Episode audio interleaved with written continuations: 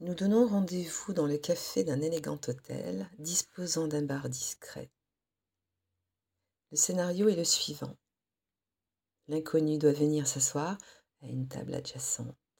Il devra être habillé en costume cravate.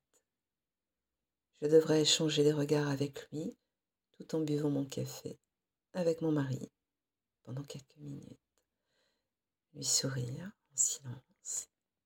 Puis je me dirigerai vers les toilettes, suivi par lui. Mon chéri nous suivra quelques secondes après. À l'intérieur, je dois m'enfermer dans une cabine, déboutonner l'homme, m'accroupir sur mes talons, le branler et lui faire une pipe. Il a été sélectionné sur Internet. Il sait qu'il doit au préalable me glisser la somme de 100 euros dans mon soutien-gorge pour que je m'exécute. C'est ma part du fantasme dans le scénario. Mon chéri doit entrer à son tour et sécuriser le lieu pour s'assurer que si quelqu'un venait à entrer, il puisse faire suffisamment de bruit pour distraire l'attention de l'intrus. Les toilettes de l'hôtel devront être spacieuses et propres. Je pourrais piper cet inconnu avec la présence de mon mari derrière la porte. Aucune parole ne doit être prononcée par l'inconnu. Le silence doit être respecté de part et d'autre.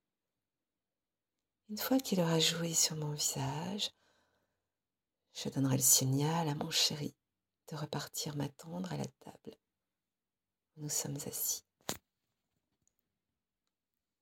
Je le retrouverai ensuite pour terminer notre café ensemble et déposerai sur la table le mouchoir en papier plein de foutre qui aura servi à essuyer le sperme de cet inconnu de mon visage.